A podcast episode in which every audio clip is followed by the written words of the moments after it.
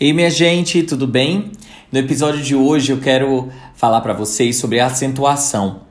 É... Mas eu não quero aqui fa ficar falando sobre regras propriamente de acentuação. Em verdade, eu quero te trazer alguns, algumas ideias, algumas lógicas que se aplicam as, a essas ideias de oxítonas, de paroxítonas de, e de proparoxítonas. Uh, a meu ver, se você souber essas lógicas, né, essas ideias acerca dessas, uh, desses grupos de palavras, né, das oxítonas, paroxítonas, da proparoxítonas, vai ficar muito mais, uh, acho que fica muito mais lógico e muito mais compreensível, compreensível para você como é a organização desses grupos, tá? Então, primeira ideia que você precisa ter em mente é que uh, quando foram uh, formar a, a essa ideia de que uh, algumas palavras são acentuadas e, e algumas palavras recebem é, determinada terminação, por, por receberem, por terem, na verdade, ter, é, uma terminação, elas serão acentuadas.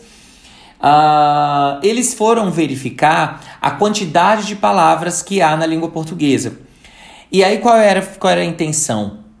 Fazer com que uh, o, me, o menor número de palavras fossem acentuadas, para que um texto não ficasse todo cheio de acento. Entendem? Por isso é que, as, que todas as proparoxítonas são acentuadas, ou seja, todas aquelas que têm a sílaba forte na antepenúltima, é, elas serão acentuadas. Exatamente porque as proparoxítonas são em menor número da língua portuguesa.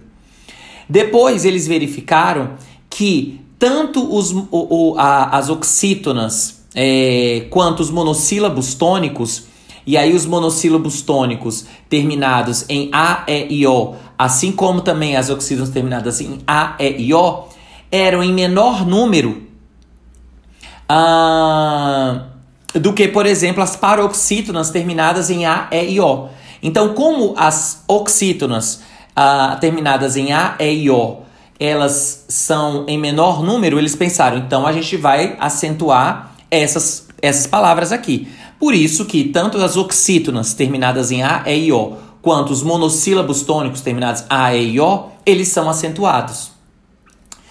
É... E aí, minha gente, você sabendo, por exemplo, dos monossílabos tônicos, das, da, a regra das oxítonas, que são A, E e O, você não precisa decorar as paroxítonas.